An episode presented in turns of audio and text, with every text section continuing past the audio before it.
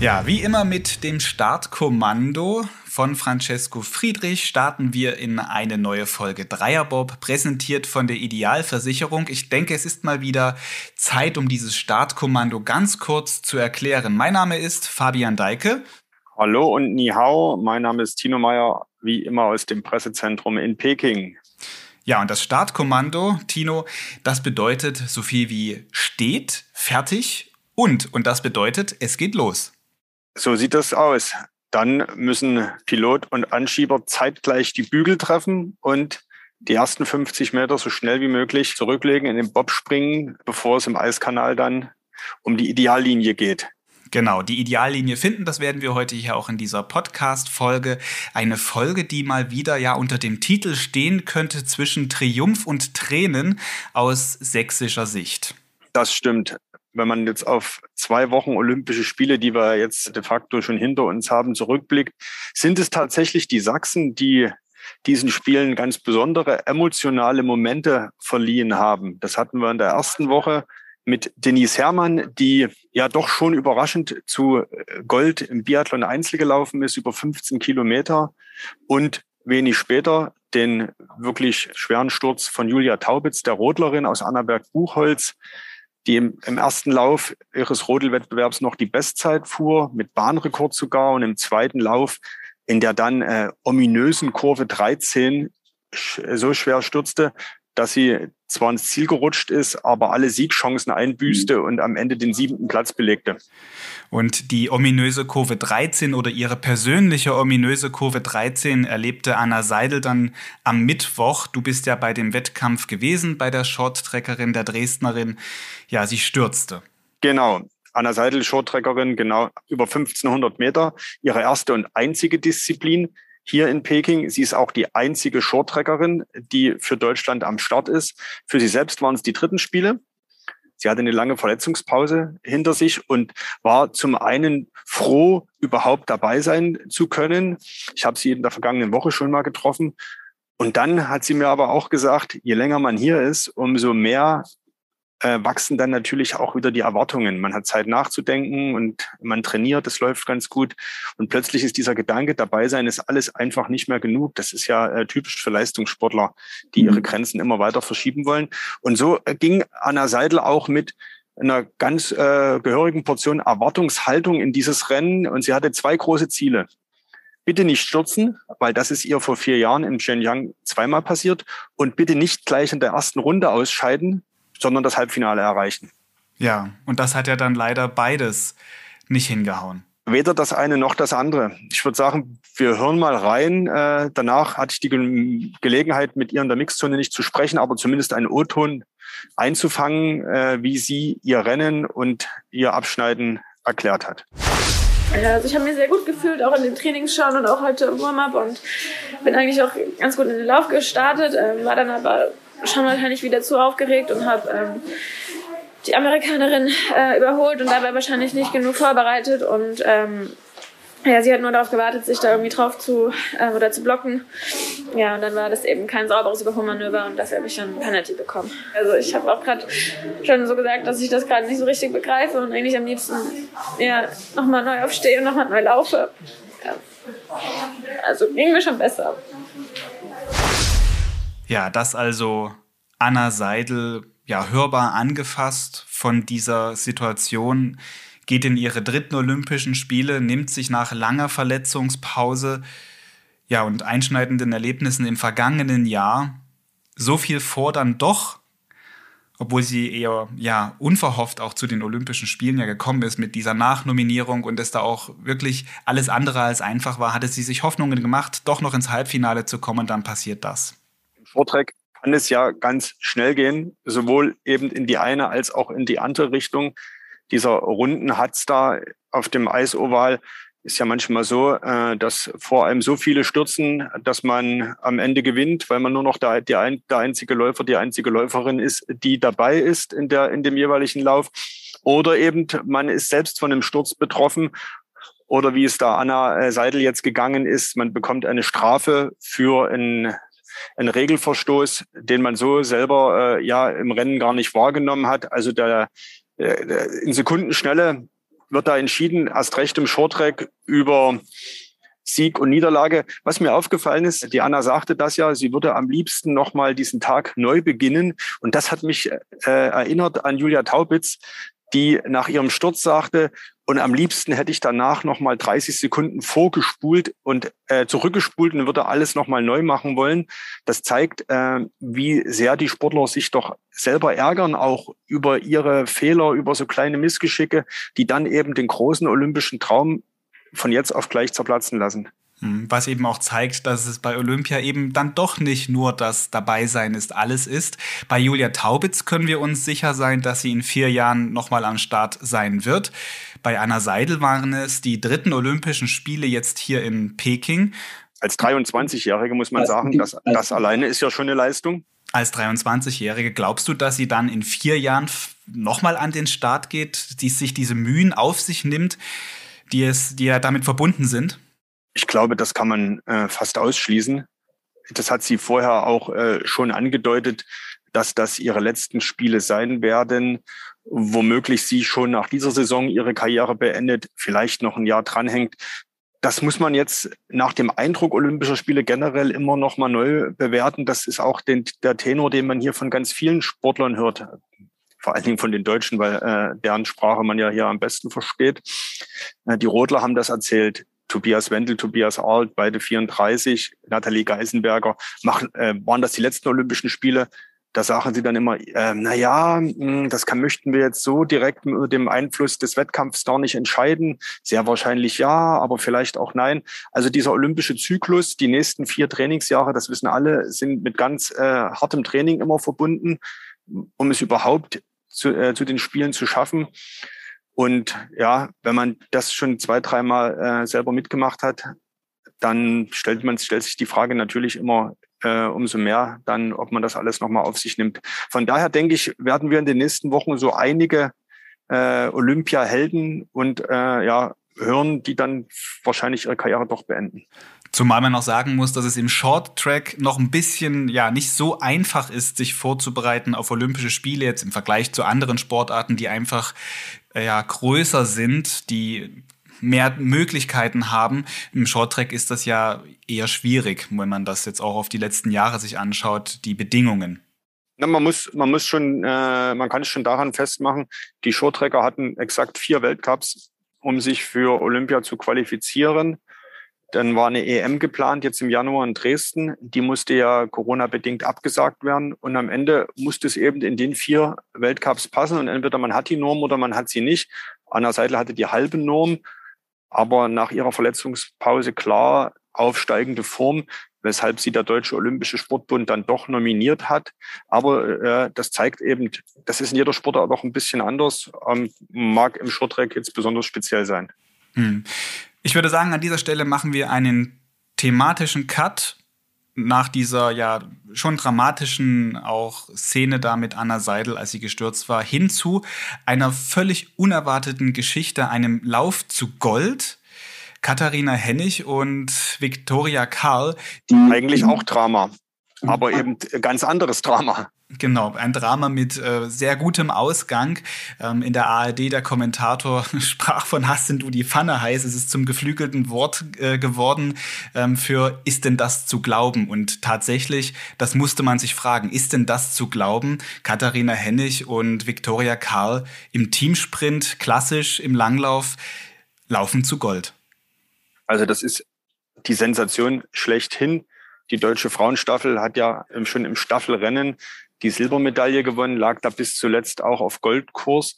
Und da war Silber schon eine Sensation. Der Triumph jetzt im Teamsprint, das, ja, da gehen einem eigentlich die Superlative aus, weil das so unglaublich ist. Und damit war nun nie im Leben zu rechnen. Und alle, die die Bilder gesehen haben, äh, konnten es ja sehen. Selbst Katharina Hennig hat es im Ziel nicht fassen können, als äh, Viktoria Karl da als erste über die Linie stürmte. Victoria Karl hat am nächsten Tag erzählt, sie wisse immer noch nicht, wie die letzten 100, 200 Meter abgelaufen seien. Sie hat einfach alles gegeben und war im Ziel Erste und hat das aber ja in dem Moment auch erst ganz schwer realisiert. Und am Tag danach, als die beiden dann in der Pressekonferenz zu hören waren, hat, äh, oder mehr an Krächzen zu hören waren, was darauf schließen ließ, dass gut gefeiert wurde, äh, war diese Fassungslosigkeit, diese positive Fassungslosigkeit bei beiden äh, immer noch zu hören und zu spüren. Ja, und ich würde sagen, wir hören auch mal eben rein in diese Töne von dieser Pressekonferenz, was Viktoria Karl und Katharina Hennig danach gesagt haben. Wir gehen nicht mal mit dem Gedanken im Ziel. Ähm, ich glaube, Vicky hatte da noch nicht so viel Gedanken. Ähm, ich habe ja die letzte Runde verfolgt und es war einfach ein ähnlicher Krimi wie bei der Staffel. Es ist einfach ein ganz komisches Gefühl, wenn man selber alles gegeben hat und dann einfach nichts mehr dazu beitragen kann, ähm, sondern einfach nur noch hoffen kann. Und ja, es war, ich glaube, es hat jeder an meinem Gesichtsausdruck gesehen, als Vicky über die Ziellinie ge geschoben hat. Ähm, ich war fassungslos, ähm, unglaublich. Ich, mein Gesicht war, ja, mir sind die Gesichtszüge entglitten, im wahrsten Sinne des Wortes. Ähm, es war einfach ein wahnsinnig toller Moment, aber noch nicht zum Greifen. ja, der erste Gedanke beim Aufstehen war eigentlich so, wow, du hast deinen Traum, den du irgendwo rein oder in die Freundschaftsbücher reingeschrieben hast, den hast du jetzt wirklich wo kam das her? Ist das jetzt wirklich wahr? Bin ich jetzt träume ich noch oder bin ich äh, wirklich schon gelaufen so? Also es ist immer noch nicht angekommen. Vielleicht kommt es an dann heute Abend bei der Siegerehrung oder auch erst daheim. Ich weiß es nicht, aber es wird auf jeden Fall noch ein bisschen dauern. Ja, diese Goldmedaille, also eine Goldmedaille, mit der ja vorher niemand so richtig rechnen konnte. Auch natürlich nicht Bundestrainer Peter Schlickenrieder, dem wir hier im Dreierbob im Dezember gesprochen hatten. Da sprach er noch so davon, es wäre schon ein Erfolg, wenn wir uns ja in Richtung der Top Ten immer begeben würden bei den Wettkämpfen und wie schwierig das dann auch einzuschätzen gewesen sei im Vorfeld. Die Höhe der Strecke, also die Höhe über, über Null auf 1700 Metern die Strecken gelegen, eisige Temperaturen und äh, die, die Strecke, die ja nur so einen bestimmten Wettkampf Athleten äh, bevorzugt. Er sprach damals davon eher so die äh, asketischen Typen. Asketischen Typen. Und jetzt ist es ja wirklich gelungen, dass er seine ja, seine, seine Athletinnen da genau auf diesen Punkt hin offenbar zusammen mit dem Team hintrainieren konnte, dass das alles gepasst hat. Wir hatten ja gerade im äh, Fall von Anna Seidel auch über äh, Glück, Pech oder, oder Unglück gesprochen.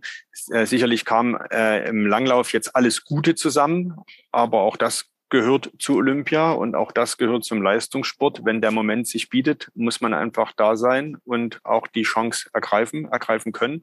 Von daher der langfristige Leistungsaufbau, den Peter Schlickenrieder mit der äh, Nationalmannschaft betreibt, auch mit den Männern, äh, der ist natürlich noch lange nicht abgeschlossen und er sollte jetzt auch in, in, in Peking jetzt noch nicht zwangsläufig den Höhepunkt haben, aber das zeigt einfach, dass die Erwartungen äh, deutlich übertroffen wurden. Er nie und nimmer mit einer Medaille gerechnet hat, sicherlich mit der einen oder anderen oder mhm. mit der Mini-Chance in der Staffel vielleicht geliebäugelt. Aber jetzt steht da eine Bilanz da, die einfach überragend ist und die dem Langlaufsport in Deutschland ganz sicher auch einen Schub gibt. Wobei das bei dieser Sportart besonders gut, vielleicht sogar einen, Doppel, einen Doppelstockschub gibt. Genau, ein Doppelstockschub. Und es hat natürlich auch Peter Schlingenrieder ähm, unheimlich emotional angefasst an diesem Tag. Er ist ja auch, es war auch sein Geburtstag noch dazu, sein 52. Und wer diese Interviews gesehen hat, der, der hat das dann auch wahrgenommen. Ihm kullerten da schon die ein oder andere Träne übers Gesicht, nachdem eben diese Goldmedaille perfekt gemacht wurde. Wie schlau und intelligent und klug dieser ganze Renneinteilung dann auch gewesen ist, was da auch taktisch abläuft bei so einem Langlaufrennen, das haben übrigens dann noch Katharina Hennig und Viktoria Karl in dieser Pressekonferenz erzählt. Ich würde sagen, wir, wir schwenken nach diesen ganzen Emotionen nochmal auf das Sportliche um und hören kurz rein, was Viktoria Karl und Katharina Hennig da unterwegs eigentlich ja taktisch angestellt haben. Und das war auch eine ganze Menge. Ja, genau. Also ähm, es lief ja alles bisschen drunter und drüber. Die Vicky wurde ja ähm, früh noch informiert, dass sie ran darf, weil Kate nicht 100% fit war. Aber sie hatte sich halt zu 100% so vorbereitet, als würde sie laufen. Und ja, wir hatten wieder einen guten Plan. Ähm, beim Teamsprint ist ja oft so, dass die Dame auf eins ähm, mehr so die die, also ich sag mal, die ist, die ein bisschen keulen muss und auf zwei sind eher so die Sprinterinnen.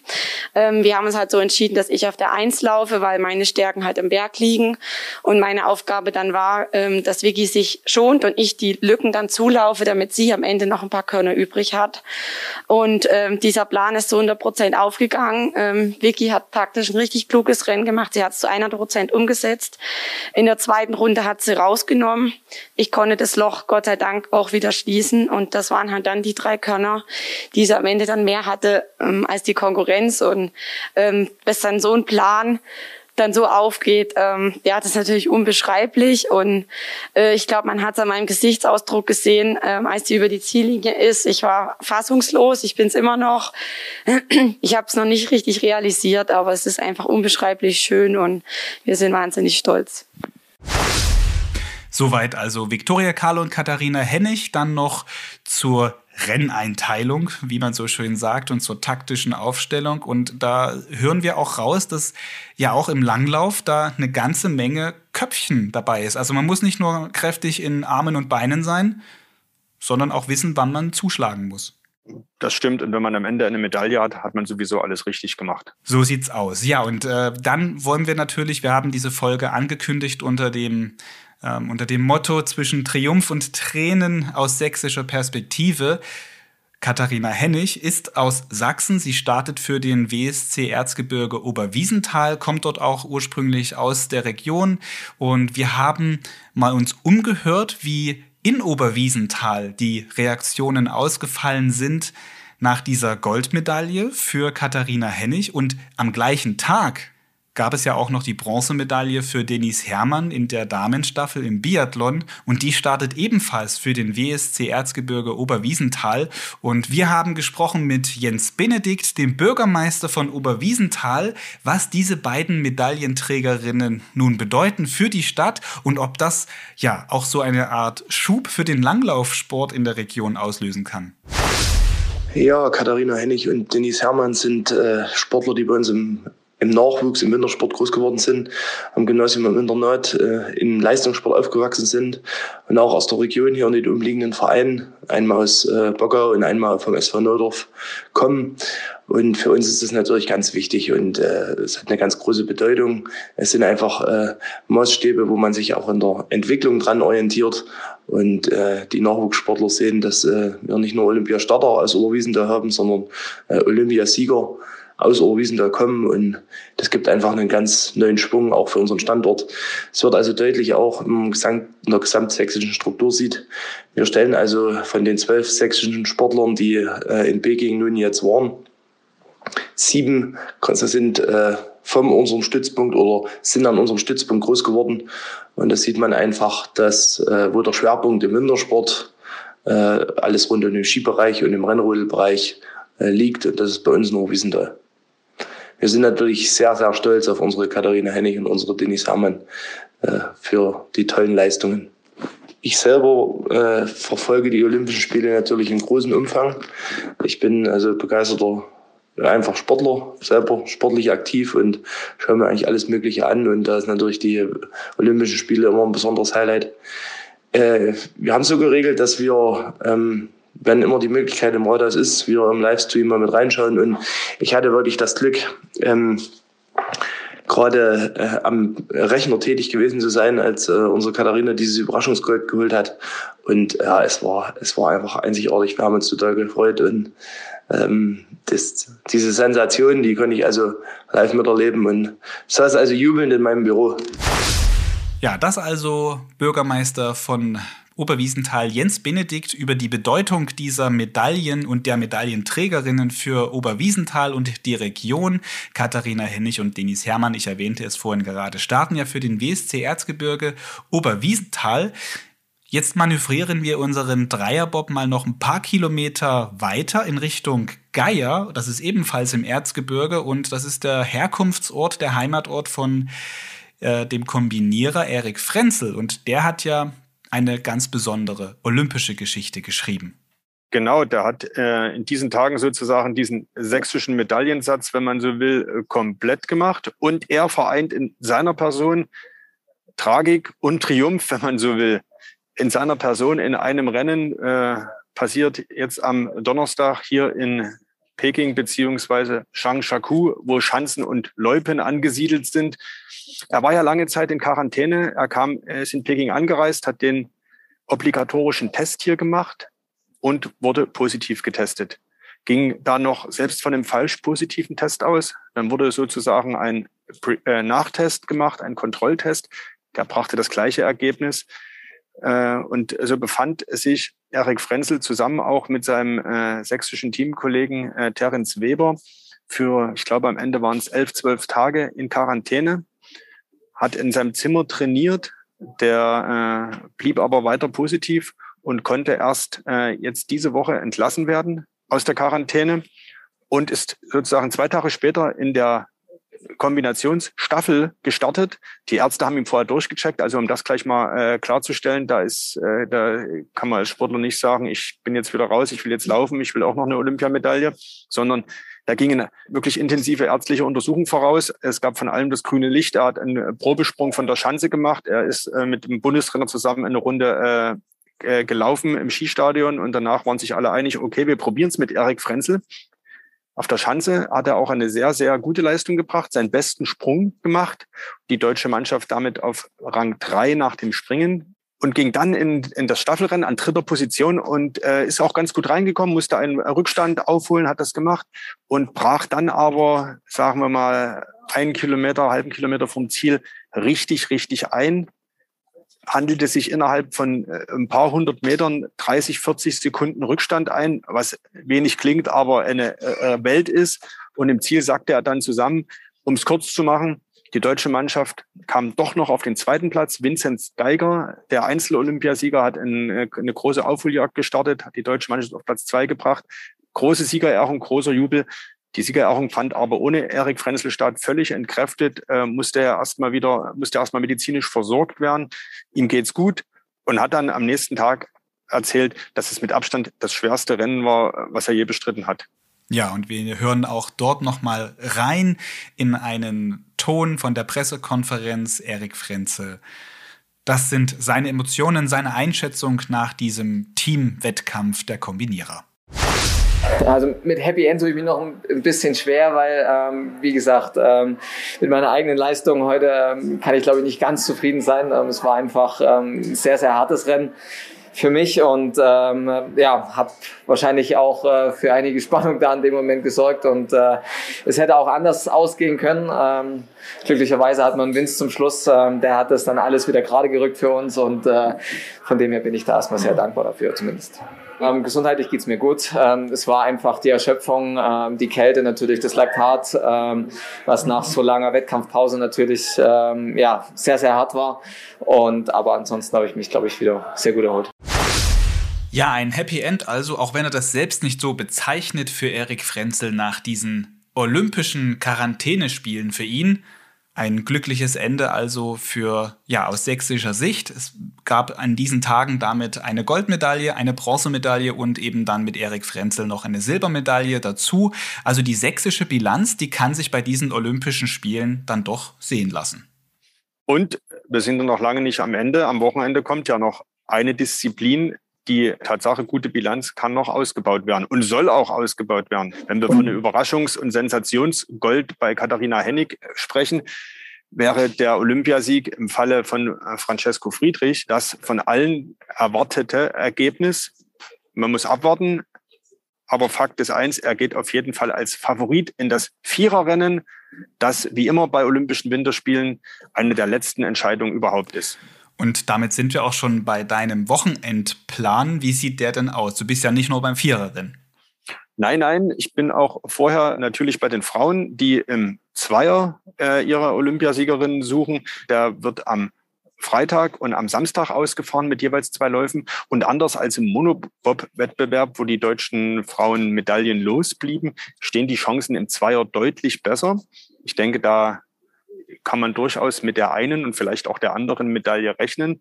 Und am Samstag und Sonntag in jeweils zwei Läufen fällt dann besagte Viererbob-Entscheidung. Größter Konkurrent von Francesco Friedrich und seinem Team, das deutete sich jetzt im Training an, wird dann erneut Johannes Lochner sein.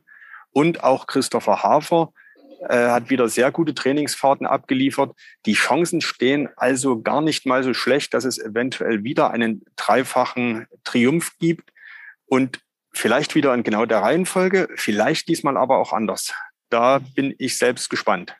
Ja, da sollte man auf jeden Fall dann am Wochenende das vielleicht noch als kleine äh, Fernsehempfehlung, falls der Sturm bis dahin nicht abgeflaut ist. Da geht man sowieso nicht so gerne vor die Tür, um Francesco Friedrich zu sehen. Und die deutschen Bob-Männer muss man allerdings etwas früher aufstehen. Die Rennen sieht man vormittags, morgens und die Frauenrennen am Nachmittag europäischer, also unserer Zeit hier in Sachsen in Deutschland. Ja, weil du gerade über das Wetter sprichst. Die turbulenten Tage hier in Peking sind erstmal vorbei. Wir hatten ja am vergangenen Wochenende Schnee. Ich habe es so ein bisschen als das achte Weltwunder bezeichnet, wenn man zumindest die Reaktion der Leute hier in Peking gesehen hat. Hier schneit es sehr, sehr, sehr selten. Inzwischen sieht man in den Bergen in Yangqing, habe ich jetzt einen Schneemann gesehen. Das fand ich ein sehr äh, äh, hübsches Bild. In Peking ist der Schnee weitestgehend wieder weg. Es ist aber wieder kälter geworden. Wir haben wieder äh, deutliche Minusgrade. Und ansonsten neigen sich die Olympischen Spiele dann auch hier, man merkt das, man spürt das auch im Pressezentrum, äh, neigen sich so langsam dem Ende entgegen. Am Sonntag um 13 Uhr deutscher Zeit findet die Abschlussfeier statt und dann beginnt auch schon kurz danach die große Rückreisewelle. Und ja, dann denke ich, ist für uns dann an der Zeit, vielleicht am Montag mal eine Bilanz zu ziehen dieser Spiele. Weil du sagst Rückreisewelle, das trifft sich ganz gut. Auch du bist dann am Montag auf der Rückreise und wir werden in der nächsten Folge Dreierbob eine Schalte machen zwischen, ja, zweimal aus Dresden und einmal vom Flughafen in Peking. Du wirst also dann am Flughafen sein und wir haben im Dreierbob dann dabei Axel Jung, den Skeletoni, den Dresdner Skeletoni, der ja vergangene Woche die Silbermedaille gewonnen hat auf wirklich fantastische Art und Weise und der auch ja diese Corona-Spiele personalisiert für sich auch so dieses Wort reklamieren kann. Ja, genau. Axel Jung, er passt wunderbar in diese Reihe sächsischer Sportler, die mit besonders emotionalen Momenten diesen Winterspielen ihren Stempel aufgedrückt haben.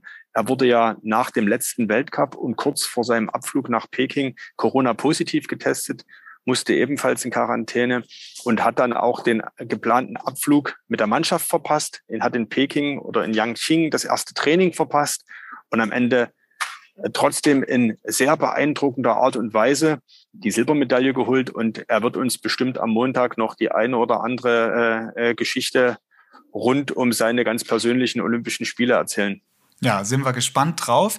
Bis dahin bleiben Sie auf sächsische.de informiert rund um die Olympischen Spiele in einem Newsblog. Den Link dahin, den packe ich in die Beschreibung dieser Podcast-Episode. Damit würde ich von Dresden aus Tschüss nach Peking zu dir, Tino, sagen. Bis zur nächsten Folge. Bis demnächst, bis Montag. Ich äh, packe schon mal ein bisschen Sachen, dass ich dann Montag auch pünktlich am Flughafen bin. Bis dahin. Tschüss.